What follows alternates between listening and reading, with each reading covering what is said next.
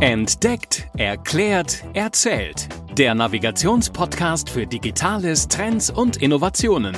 Präsentiert von Hashtag Explore, dem Online-Magazin von TÜV Nord. Hallo und herzlich willkommen zu einer neuen Episode von Entdeckt, Erklärt, Erzählt. Mein Name ist Caroline Rutherberg und ich moderiere diesen Podcast gemeinsam mit meiner Kollegin Julia Mandrion. Hallo auch von mir. Wir haben heute wieder Dirk Kretschmer zu Gast. Er hat uns schon mal vor ungefähr einem halben Jahr was zu 5G erzählt. Er ist Geschäftsführer von TÜV IT und heute geht es um das Thema Corona-Warn-App. Heute ist Montag, der 15. Juni, der Tag, an dem wir die Episode aufnehmen. Wenn ihr das jetzt hört, frühestmöglicher Zeitpunkt wird es dann Mittwoch sein. Das heißt, seit einem Tag ist die App schon über Google und Apple verfügbar. Es wurde viel diskutiert im Vorhinein. Warum kam sie nicht früher? Wie ist sie entstanden? Wer hat mitgewirkt? Ist sie sicher? Ist der Datenschutz okay? War sie teuer? War sie nicht teuer? Ganz, ganz viele Fragen. Und wir wollen in dieser Folge einfach ein bisschen hinter die Kulissen blicken, schauen, wie der Prozess war, was TÜV IT gemacht hat und was nicht und was einfach noch nötig ist, damit diese App eine größtmögliche Akzeptanz erfährt. Und viel Spaß beim Zuhören. Hallo Herr Kretschmer, schön, dass Sie heute bereits zum zweiten Mal unser Gast im Podcast sind. Heute ist Montagnachmittag. Die Veröffentlichung der Corona-App ist für morgen, vielleicht auch schon für heute Abend angekündigt. Werden Sie sich die App denn sofort auf Ihr Handy laden? Ja, ich warte schon mit sehr großer Spannung darauf und äh, kann es gar nicht erwarten. Also ich werde auch heute Abend nochmal im, im App Store schauen die App schon da ist und dann werde ich laden, weil auch, es gibt auch sehr viele Fragen, ist es denn die richtige, die ich mir darunter lade, weil es gibt ja dann auch schon sehr viele Corona-Apps dort zu finden und das ist jetzt auch für mich sehr interessant zu sehen, ob man das leicht erkennt, welche die richtige ist oder ob es da Verwirrung gibt und so weiter. Also es ist sehr spannend heute Abend. Die App sollte ja auch schon im April starten. Also die ersten Diskussionen, glaube ich, oder die ersten Veröffentlichungszeitpunkte, mhm. wenn ich es noch richtig im Kopf habe, waren kurz vor beziehungsweise kurz nach Ostern. Warum hat es denn jetzt letztendlich so lange gedauert? Kommt die App jetzt nicht eigentlich irgendwie gefühlt zu spät, wo sich Neuinfektionen doch auf so einem relativ niedrigen, händelbaren Niveau bei uns in Deutschland eingependelt haben? Ja, da kann man, was sagt man dazu? Also es ist schon ein Streit zwischen den Technikern und zwischen auch Datenschützern an der Stelle und letztendlich die Apps, die quasi von Anfang an zur Verfügung waren, also den Ländern, gerade in Asien, als die Ansteckung zuerst auftrat, kamen ja relativ schnell mit solchen ähnlichen Apps auf den Markt. Und hier quasi in Europa hat sich dann doch ein handfester Streit zwischen so zwei Lagern da ausgeprägt, in welcher Form man jetzt diese App zur Verfügung stellt. Einerseits war mal wichtig, man wollte eine europaweit einheitliche Lösung haben. Weil es macht ja auch Sinn, wir haben ja sehr viele kleine Länder und wir wollen sehr viel reisen. Und wenn das nur in einem Land in Europa funktioniert, dann ist bei vieler Reisetätigkeit natürlich der Erfolg gerade in der Urlaubszeit eigentlich nur sehr eingeschränkt. Und dann gab es dann eben in diesem Zusammenhang in diesem Kreis dann auch noch zwei Lager, wo sich quasi ein Teil des Lagers für eine zentrale Lösung erklärt hat und ein anderer Teil für eine dezentrale Lösung. Ich kann das vielleicht gerne nochmal erklären, was da die Unterschiede sind. Es geht ja auf jeden Fall allen darum, dass man wirklich das Thema Freiwilligkeit und auch den Datenschutz, also die Privatheit einhält. Und da gibt es eben verschiedene Lösungen, wie man das machen kann. Und manche sind eben, sagen wir mal, mehr zu hinterfragen, ob sie wirklich allen Datenschutzanforderungen nachkommen. Und die andere sind einfach leichter verständlicher umsetzbar. Zumindestens für die Techniker. Und deswegen hat es da lange Zeit einen Streit gegeben zwischen diesen Technikern. Und die Bundesregierung hatte sich eben erst auch für diese zentrale Lösung entschieden, weil sie eben auch schneller und leichter umsetzbar gewesen wäre. Aber dann eben aus den besagten Datenschutzgründen gab es dann einen Schwenk Ende April, dass man eben doch auf diese dezentrale Lösung geht. Und das hat natürlich einen erheblichen Einbußen gegeben in der Verfügbarkeit dieser App. Sie musste dann ja erstmal komplett neu aufgesetzt werden. Dann musste quasi erst ein Entwicklerteam gefunden werden und unter Vertrag genommen werden, was diese App äh, bringt. Und leider wurde dann eben schon quasi so Anfang Mai verkündet, dass die App auf jeden Fall Mitte Juni, also quasi heute, zur Verfügung stehen soll, was dann natürlich auf die Entwickler und letztendlich auch auf das Prüfteam, wo wir zugehören, dann noch einen großen, große Auswirkungen hatte. Nochmal ganz kurz eingehakt, was mhm. ist nochmal ganz genau der, der, Unterschied zwischen dezentral und zentralem Ansatz? Der Unterschied zwischen der zentralen Vorgehensweise und dem dezentralen Ansatz liegt eigentlich darin, wo genau konkret ausgewertet wird, ob jemand Kontakt hatte zu einer infizierten Person. Es ist ja, glaube ich, bekannt, dass dazu die Bluetooth-Technik verwendet wird, um quasi diese Bluetooth-IDs zwischen den äh, quasi benachbarten Leuten auszutauschen. Und eine infizierte Person wird dann quasi ihre Infektion bekannt geben und dann findet ein Abgleich statt. Und um diesen Abgleich geht es. Findet dieser Abgleich quasi auf dem zentralen Server statt. Dazu ist es erforderlich, dass im Prinzip alle äh, Leute ihre, ihre IDs auf den zentralen Server hochladen und auch diese IDs selber von dem zentralen Server überhaupt erst generiert und herausgegeben werden, damit im Prinzip auch eine Rückverfolgung stattfinden kann. Und da hatten natürlich sehr viele ein zentrales Problem mit dieser zentralen Verarbeitung. Wenn also meine IDs aus dem Handy das Handy verlassen und irgendwo vielleicht noch mit der Angst, dass Standortdaten verwendet werden, vielleicht sogar ein, ein sogenanntes Tracking erfolgen könnte. Das war die große Angst. Bei der dezentralen Lösung findet dieser Abgleich dann eben nur auf dem Handy statt. Das heißt, es gibt nur eine, ein, ein Hochladen von einer Person, die also infiziert ist, die lädt da ihren Code hoch und dann wird es von dem Server in bestimmten Abständen auf alle verteilt.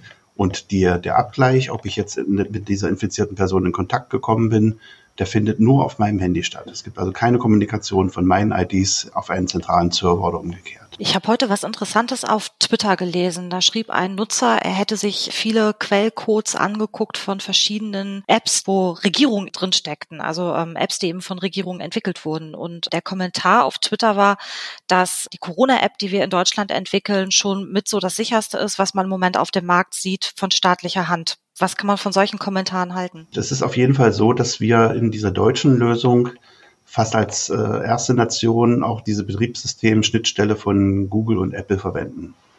Das heißt, die wesentlichen Funktionen zur Generierung dieser IDs finden eigentlich im Betriebssystem statt. Für die Verwendung dieser, dieser Schnittstelle muss es eine staatliche Autorisierung geben. Es kann also nicht jeder Applikationsentwickler jetzt hergehen und diese Schnittstelle benutzen. Das ist also restriktiv vorgegeben. Da gibt es also bestimmte Zugangscode, die dann nur von den entsprechenden Betriebssysteminhabern herausgegeben werden können, dass es eben wirklich nur von autorisierten Stellen dann quasi eine solche App geben kann. Es ist eben, wie gesagt, ein Unterschied, welche, welche Version, zentral oder dezentrale Version genutzt wird. In Frankreich zum Beispiel, da wird eben die zentrale Version genutzt. Ja, und damit ist es dann entsprechend dann auch schwieriger mit dem Datenschutz. Die haben jetzt momentan auch sehr viele Probleme damit. Aber wir sind eigentlich so die Ersten, die wirklich eine volle Lösung machen, die auf dem Betriebssystem, auf dieser Schnittstelle basiert, eine volle dezentrale Lösung und deswegen auch der Code sehr transparent gehalten werden kann. Wie muss ich mir das vorstellen? Ich lade mir die App runter. Wie genau funktioniert jetzt das Zusammenspiel auch am Ende vielleicht Richtung Gesundheitsamt? Also grundsätzlich ist diese App erstmal eine Unterstützung und sie ist für mich selbst eine Möglichkeit, dass ich eine Warnung erhalte, ob ich mit einer infizierten Person in den letzten 14 Tagen in irgendeiner Form in Kontakt gewesen bin. Und das jetzt auch nicht einfach nur durch schnelles Vorbeigehen im Supermarkt oder so, sondern es muss schon eine gewisse Zeit eine Nähe stattgefunden haben. Und dann wird quasi so ein Risiko berechnet, was dann eine Aussage bringt, ob eventuell eine Gefahr besteht, dass ich eventuell auch infiziert sein könnte. Das ist ein relativ komplexer Prozess. Da können wir vielleicht nachher nochmal eingehen, wie das konkret berechnet wird. Aber was macht die App jetzt eigentlich genau? Also letztendlich hatte ich schon erwähnt, dass also auf diese zentrale Schnittstelle des Betriebssystems zugegriffen wird. Und das Betriebssystem selbst generiert dann quasi so verschlüsselte Identitäten, die das Telefon aussendet. Und wenn Sie ein benachbartes Telefon haben, was eben auch so eine App installiert hat, dann erkennen Sie diese IDs von diesem Nachbarn und die werden bei Ihnen dann lokal gespeichert. Ja, ich sage es vielleicht erstmal grob, was, was dann passiert. Sagen wir mal, jetzt die IDs werden also mit über einen längeren Zeitraum gespeichert. Und jetzt gibt es natürlich die Frage, bin ich jetzt schon, habe ich jetzt schon ein Risiko? Habe ich irgendwie Kontakt gehabt mit einer Person, die äh, infiziert war? Das erfolgt so, es gibt jemanden, der vielleicht persönlichen Verdacht hat äh, oder vielleicht auch schon Symptome hat, der geht zum Arzt und der Arzt empfiehlt oder verordnet quasi, dass er einen Corona-Test macht. Dann geht derjenige zum Testlabor und das Testlabor gibt ihm dann eine Bescheinigung mit einem sogenannten QR-Code. Dann geht er nach Hause und kann dann über die App zum Beispiel seinen Zustand, also ob dieser Test positiv war, ob er negativ war oder um, ob etwas vielleicht nicht funktioniert hat, zum Beispiel die Probe war verschmutzt und er muss vielleicht nochmal einen Test machen. Also das, dieser Weg, den Sie jetzt normalerweise erhalten, also dann direkt einen Brief oder eine Benachrichtigung von dem Labor, können Sie quasi sehr, sehr aktuell über die App selber erfragen. Wenn Sie jetzt also eine möglicherweise gefährdete oder infizierte Person sind. Ja, das ist der eine Weg. Wenn diese Infektion positiv ist, dann haben Sie die Möglichkeit, und man muss immer sagen, das ist auch freiwillig. Das heißt, der infizierte Person kann dann seine Infektion bekannt geben. Und wie macht er das? Er bekommt also diesen, er bekommt also dann eine zusätzliche Möglichkeit. Das ist jetzt ein bestimmtes Autorisierungs- und Verschlüsselungsverfahren. Das kann natürlich jetzt nicht jeder machen. Und äh, da bekommt er halt dann entsprechende Daten vom Gesundheitsamt. Und damit kann er im Prinzip seine Infektion, seine ID auf so einen zentralen Server laden. Und dieser Server, der wird an alle anderen diese infektionen IDs senden die laden sie quasi dann auf ihr, ihr Handy runter. Es wird also nicht von ihnen irgendwas hochgeladen, sondern sie laden nur diese infizierten Personen herunter. Und dann wird quasi ein Vergleich mit den bei ihnen gespeicherten IDs gemacht, ob eventuell sie Kontakt zu dieser Person hatten. So läuft das ungefähr. Und wenn dann Kontakt stattgefunden hat, dann gibt es noch bestimmte Risikobewertungen, die dort vorgenommen werden. Und das hängt eben von so ein bisschen flexiblen Parametern ab. Zum Beispiel war das jetzt schon vor 14 Tagen, dann ist das Risiko, wenn bei Ihnen noch keine Symptome waren, für Sie wahrscheinlich eher gering. Wenn es ein kürzerer Zeitraum ist, dann ist es wahrscheinlich schon ein höheres Risiko.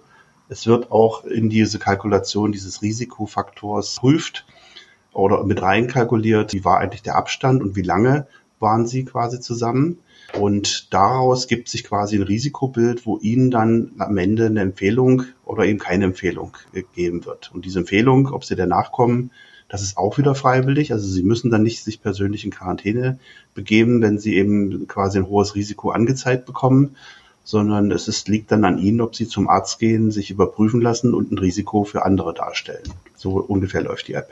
Die Berichterstattung jetzt im Vorfeld der Veröffentlichung war ja immens. Es war ja auch ein relativ besonderer Open Source Ansatz, in, in dem die, die App entwickelt wurde.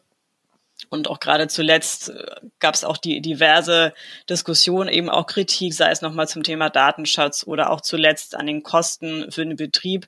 Andere sagen mhm. wiederum, dadurch, dass die App ja nur ab gewissen Versionen der Betriebssysteme, wie zum Beispiel iOS 13.6, glaube ich, verfügbar ist, dass eben viele, die kein Bluetooth-Handy haben oder auch ältere Versionen nutzen, überhaupt äh, da gar nicht teilnehmen können diesem ganzen Kritik sozusagen so als, als Summe? Was, was ist so, so Ihre Position, zumindest zu einzelnen Aspekten dazu?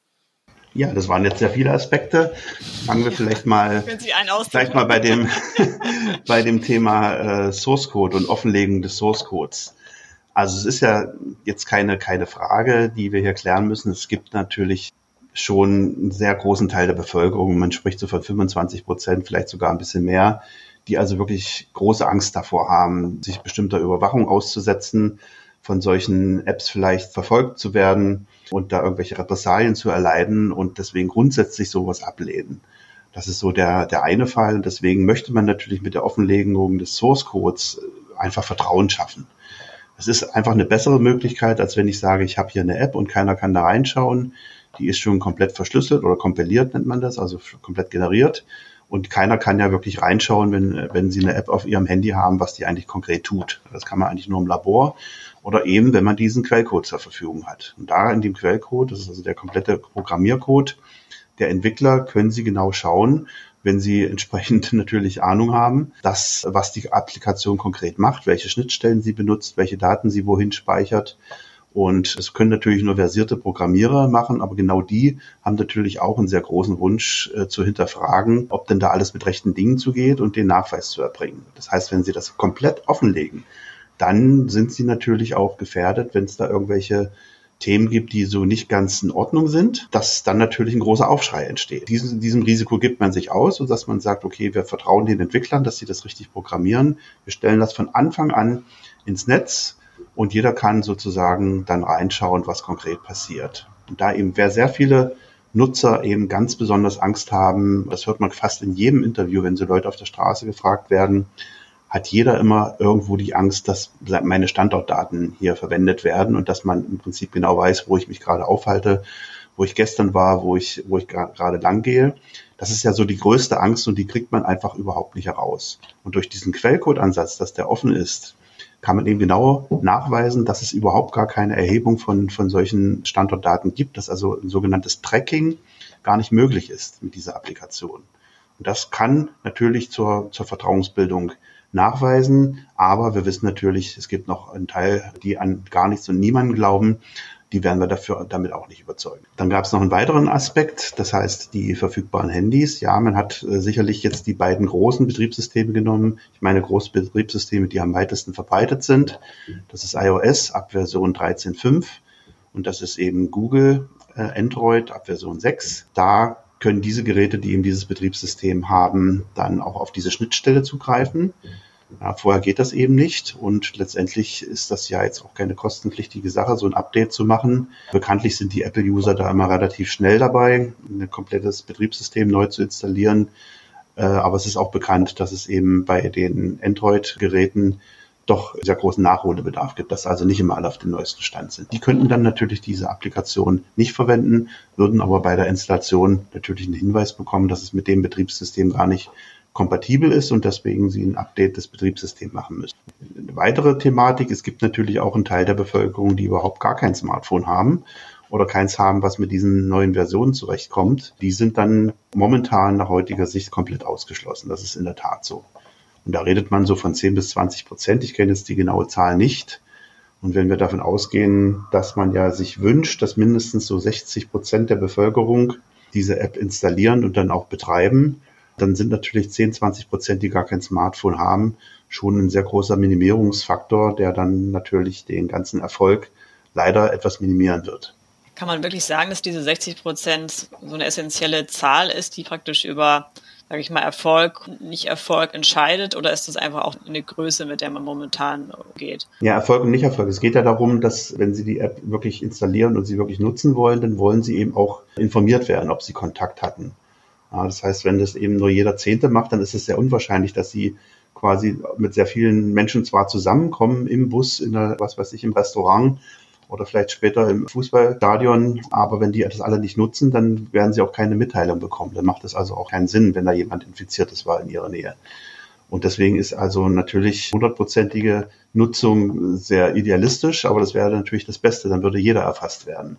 Dazu kommt aber eben auch noch die Unwahrscheinlichkeit, dass es natürlich auch manche infizierte Personen gibt, die aus welchen Gründen auch immer dann auch ihre Infektion nicht bekannt geben werden können. Und deswegen ist so insgesamt, sagt man, wenn 60 Prozent der Bevölkerung das nutzen würden, dann würde man eine wirklich sehr große Zuverlässigkeit haben, dass dann auch wirklich die Warnfunktion effektiv umgesetzt werden kann. Das heißt also, die große Herausforderung ist im Moment eigentlich auch Aufklärungsarbeit zu leisten. Eben die Dinge, die Sie gerade gesagt haben, dass durch den mhm. Open Source Ansatz eben nicht versteckte Funktionen drin sind, die eben keiner haben möchte. Genau, also die große Aufgabe ist momentan wirklich Ängste zu nehmen. Und ähm, das war ja auch ein großer Teil, warum wir uns äh, an den Prüfungen beteiligt haben und deswegen auch stolz sind, dass wir dazu den Beitrag leisten konnten. Wir haben eben konkret die beiden großen Bereiche IT-Sicherheit und Datenschutz untersucht, was ja die beiden Bereiche sind, die die größten Ängste momentan verursachen. Und deswegen ist wichtig, das Vertrauen zu schaffen, also auch die Prüfungsergebnisse als vertrauensbildende Maßnahme dann auch zu veröffentlichen und äh, entsprechend natürlich auch dazu zu werben, dass diese Anwendung auch verwendet wird. Können Sie noch einmal ganz konkret sagen, was hat TÜV IT geprüft und was auch nicht? Also TÜV IT hat jetzt nicht die Funktionalität der App geprüft, also ob alles läuft, ob alle Screenshots richtig sind, ob Bluetooth richtig funktioniert, sondern wir konzentrieren uns wirklich auf die Themen IT-Sicherheit und Datenschutz. IT-Sicherheit heißt konkret, wir prüfen, ob es möglich ist, dass ein Angreifer sich Zugang zu den Daten über diese App verschaffen kann. Ja, und dann Daten eventuell ausspioniert oder eben manipuliert oder falsche Daten unterjubelt. Ja, und das ist eben genau dieser Punkt. Und dazu gehört eben nicht nur die App, sondern eben natürlich auch das Betriebssystem, zumindestens Funktionen des Betriebssystems. Weil wenn Sie die App löschen, wollen Sie natürlich auch sicher sein, dass da nichts übrig bleibt, dass also keine Spuren mehr da sind, äh, keine, alle Daten gelöscht sind. Und dann gibt es eben so bestimmte Funktionen, die ein Betriebssystem so macht. Das nennt man Logging. Also im Prinzip jede Bewegung, jede Aktion wird da eigentlich äh, festgehalten. Es gibt sogenannte Cache-Speicher, wo bestimmte Werte zwischengespeichert werden. Und da dürfen natürlich vertrauliche Daten, die in der App generiert werden, nicht in solchen Zwischenspeichern gelangen oder in irgendwelchen Logfiles erscheinen. Und das sind genau diese Themen, die wir überprüfen Und die sind quasi so überprüft worden, dass wir quasi über sogenannte Penetrationstests dann eben auch Versuche gestartet haben, ob wir in der Lage sind, diese Applikation anzugreifen um dort die besagten Funktionen auszuführen. Und alle Schwachstellen, die wir dort gefunden haben, müssen dann natürlich von den Entwicklern in sehr kurzer Zeit auch gelöst werden. Ich kann sagen, das hat uns alle sehr überrascht, diese enorm gute Zusammenarbeit zwischen den Entwicklern SAP, Telekom und auch dem BSI, was uns den Auftrag für diese Tätigkeit gegeben hat. Wir kennen ja die Situation, IT-Sicherheit ist für Entwickler, sagen wir mal, nicht immer das Erste und das Beste und das Wichtigste, sondern man möchte so schnell wie möglich Funktionen entwickeln, damit es schnell auf den Markt kommt. Und wenn dann halt Prüfer IT-Sicherheit Schwachstellen nachweisen, dann gibt es meistens lange Diskussionen mit den Entwicklern, ob diese Schwachstelle wirklich von jemandem ausgenutzt werden kann, ob das nur ein theoretisches, theoretische Schwachstelle ist. So gibt es manchmal Diskussionen und ja, die Bereitwilligkeit, dann diese Schwachstelle zu schließen, ist sehr oft sehr gering. Und hier haben wir eigentlich genau das Gegenteil erlebt.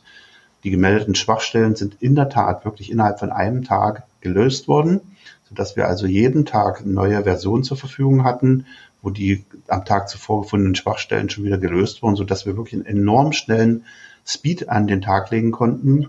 Dann begleitet, dass wir natürlich entsprechend viele Ressourcen in das Projekt reingesetzt haben, die dann auch im Schichtbetrieb und auch über den Feiertag letzte Woche war Frohen Leichnam gearbeitet haben und die Bereitschaft hatten, um eben alle anstehenden Tests wirklich durchzuführen, plus den Tests, die natürlich wiederholt werden müssen. Wenn Sie eine neue Version haben, müssen Sie natürlich schauen, ob nicht irgendwelche Schwachstellen, die schon mal gefixt worden sind, auch wieder auftauchen. Ja, und das war also natürlich ein enormer Testaufwand, den wir hier absolviert haben. Aber die Zusammenarbeit und die Bereitwilligkeit, äh, quasi Schwachstellen gar nicht in, in, in Frage zu stellen, sondern sie einfach dann zu lösen, das hat uns überrascht. Das ist also nicht oft der Fall war natürlich eine enorme Motivation für das Testteam, dann auch mehr zu leisten, als man vielleicht üblich leistet. Und auch Zeit nicht so immer auf die Uhr zu schauen. Und das hat dazu geführt, dass wir eben wirklich pünktlich fertig geworden sind und jetzt eine Version haben, die eben nicht nur frei von Schwachstellen sind, aus heutiger Sicht, äh, in dieser Version, die jetzt zur Verfügung steht, sondern auch sehr stabil läuft. Am Anfang war die Applikation natürlich nicht sehr stabil. Das ist aber auch kein Wunder, wenn Sie die ersten Versionen, sogenannte Alpha-Versionen zur Verfügung haben, dann gibt es da natürlich noch Stabilitätsprobleme. Das ist natürlich dann immer schwierig für den Tester, weil wenn die, wenn die dann dauernd abstürzt, dann sind seine Testergebnisse quasi nicht mehr zu verwenden und er muss alles wieder neu installieren und neu aufbauen. Aber die Stabilität hat dann eben auch im Verlauf dieser Tests so stark zugenommen, dass wir jetzt wirklich sagen können, wir haben eine stabile Version zur Verfügung, die auch quasi keine bedenklichen Schwachstellen momentan mehr aufweist und wir deswegen guten Gewissens auch diese App empfehlen können. Ist denn im Team schon ein bisschen gefeiert worden jetzt? Noch nicht. Wir warten, glaube ich, alle auf die. Äh, äh das ist jetzt so eine komische Phase, die ich auch konkret auch ansprechen. Es gibt den Open Source Ansatz. Das haben natürlich auch andere getestet. Es wird ja auch berichtet, dass der Chaos Computer Club quasi sich auch positiv geäußert hat. Das heißt, ich gehe davon aus, dass auch der Chaos Computer Club hier äh, Tests durchgeführt hat und Versuche gemacht hat, irgendwelche Schwachstellen zu finden. Die positive Meldung ist gut, aber letztendlich entscheidet sich dann, wenn die App im Umlauf ist und dann von vielen genutzt wird, ob dann eben unsere Ergebnisse dann auch wirklich sich bewahrheiten, dass nicht noch irgendeine grobe Schwachstelle in irgendeiner Form übersehen wurde oder vielleicht doch die Stabilität da nicht so ist. Und deswegen warten wir jetzt momentan noch mit dem Feiern, aber würden uns eben wünschen, dass das Vertrauen auch durch unsere Arbeit so stark äh, gesteigert wurde, dass also möglichst viele diese App jetzt installieren und auch aktivieren und nutzen, also nicht nur installieren, sondern eben auch nutzen und damit eigentlich ermöglichen, dass wir auch immer mehr Lockerungen erreichen können. Denn die zunehmenden Lockerungen führen natürlich auch dazu, dass wir natürlich immer mehr Kontakte haben werden in Zukunft und auch wenn es momentan nicht den Anschein machen mag und viele fragen sich ja auch, warum kommt denn die App erst jetzt? Das ist doch viel zu spät. Wir haben viel zu geringe neue Infektionszahlen und das ist auch alles sehr gut so. Aber es kann jederzeit passieren und da sehe ich eben gerade auch den internationalen Reiseverkehr an der Stelle äh, auch ein bisschen bedenklich oder kritisch, dass quasi Infektionen wieder nach Deutschland zurückgetragen werden und wir eventuell hier auch eine zweite Welle bekommen. Und dann ist genau diese Wirksamkeit dieser digitalen Corona-Tracing-App so enorm wichtig, dass wir eben sehr frühzeitig erkennen, dass es eben neue Infektionen gibt und diese sofort auch eindämmen. Also eine große Unterstützung der Gesundheitsämter, die vor dieser App dann eigentlich äh, komplett darauf angewiesen waren, die infizierte Person zu entdecken, selbst erstmal zu entdecken, sie unter Quarantäne zu stellen und über einen aufwendigen Befragungsbogen äh, ermitteln musste, mit wem, wem war diese Person in den letzten 14 Tagen Kontakt. Die mussten alle ausfindig gemacht werden. Und das ist natürlich ein, sagen wir mal, ab einer bestimmten Ausbreitungsgröße dieser, dieser Infektion einfach gar nicht mehr machbar, gar nicht mehr umsetzbar. Wenn jetzt aber durch die App die Leute selber gewarnt werden und sich selber dann quasi für Tests zur Verfügung stellen, ist natürlich ein großer Teil dieser, dieser Eindämmungsmöglichkeiten gegeben. Herr Kretschmer, wie geht's denn jetzt überhaupt weiter? Es wird ja auch immer weitere Anpassungen geben, vielleicht auch nochmal neue Versionen. Werden Sie denn dann als TÜV IT oder Ihr Team weiterhin an der Entwicklung oder an der Beobachtung beteiligt sein? Also wir würden uns das natürlich sehr wünschen. Momentan ist unser Auftrag nur jetzt bis zu diesem Fertigstellen des Berichts dieser vorliegenden Version. Das liegt komplett in der Hand des Bundesamts für Sicherheit in der Informationstechnik, wie jetzt die weiteren Tests stattfinden. Das BSI testet selbst ja auch. Und ob Sie da noch äh, zusätzlich eine externe Unterstützung brauchen, würde ich natürlich gerne anbieten. Deswegen auch mit dem BSI dazu sprechen. Aber es ist auf jeden Fall Fakt, dass bei einer neuen Version auf jeden Fall wieder Tests gemacht werden müssen. Und da würde ich auf jeden Fall dafür plädieren, dass diese dann auch durchgeführt werden. Und würde mir wünschen, wenn wir das ja, Herr Kretschmer, dann ganz herzlichen Dank für die ausführlichen Erläuterungen und das Interview zur Corona-App.